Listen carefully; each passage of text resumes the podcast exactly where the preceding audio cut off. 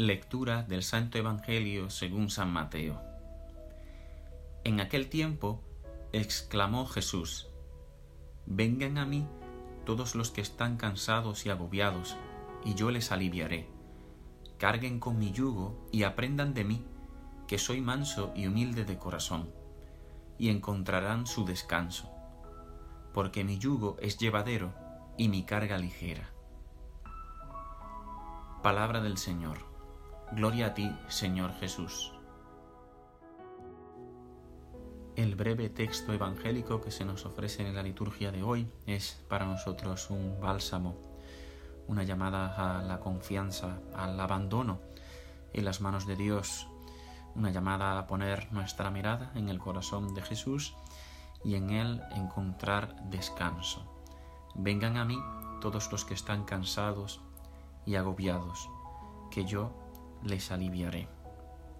El Señor dice el Evangelio que exclamó estas palabras, es decir, las pronunció como que gritando con alegría, urgiendo a los que le escuchaban, vengan a mí, deseo que vengan a mí, los que están cansados, los que están agobiados, que no se quede ninguno sin recibir el descanso, el consuelo que yo quiero conceder el Señor exclama, nos pide con urgencia que vayamos a Él, porque Él es un Dios de misericordia, de perdón y de consuelo.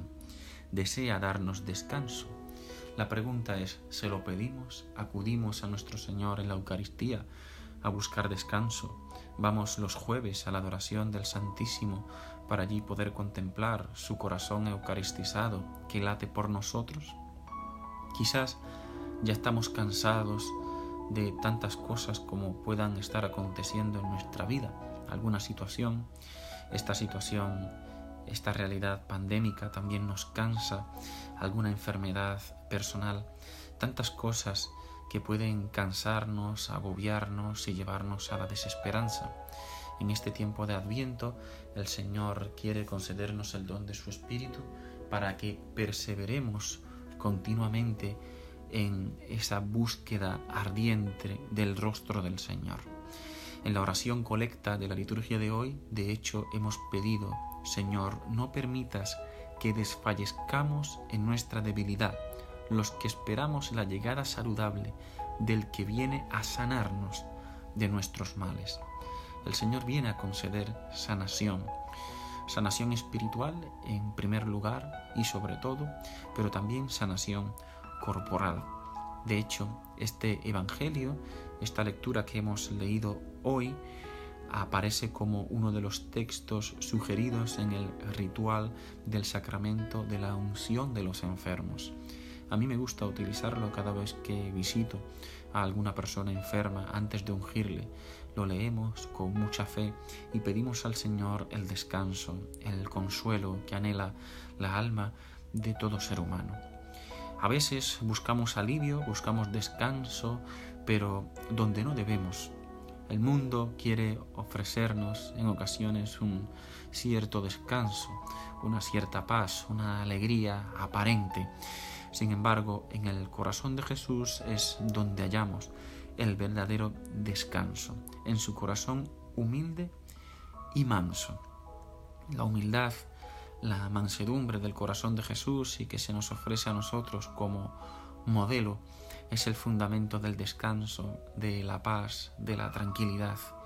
El humilde, el que vive en verdad ante Dios, reconociendo su poquedad y pidiéndole a Él continuamente que le ayude y que le sostenga, es el que puede vivir consolado por Dios, ayudado, auxiliado por Él.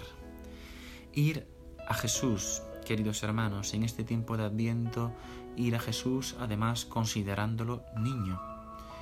El corazón del niño Jesús palpita desde el primer momento en que es eh, concebido en el seno de, de María. Ese corazón se va entretejiendo, es un corazón redentor que late en amor por cada uno de nosotros. Y allí, en ese corazón inocente, tierno, humilde y sencillo, hallamos descanso, porque aunque el corazón de un niño, sin embargo, es el corazón del el mismo Dios. Dios ha querido asumir un corazón humano para amarnos con toda la fuerza infinita que a Él le pertenece por el hecho de ser Dios, pero sin embargo con un corazón frágil, con un corazón de carne. Pues bien, queridos hermanos, vamos a pedir al Señor que podamos perseverar en este tiempo de adviento, buscándole a Él, que sale a nuestro encuentro, pidiéndole el consuelo, eh, el descanso, para nuestro propio corazón y también y especialísimamente para todos aquellos que en esta época están pasándolo mal, están sufriendo, están padeciendo alguna enfermedad. Que la Virgen María, la del corazón inmaculado, interceda por nosotros.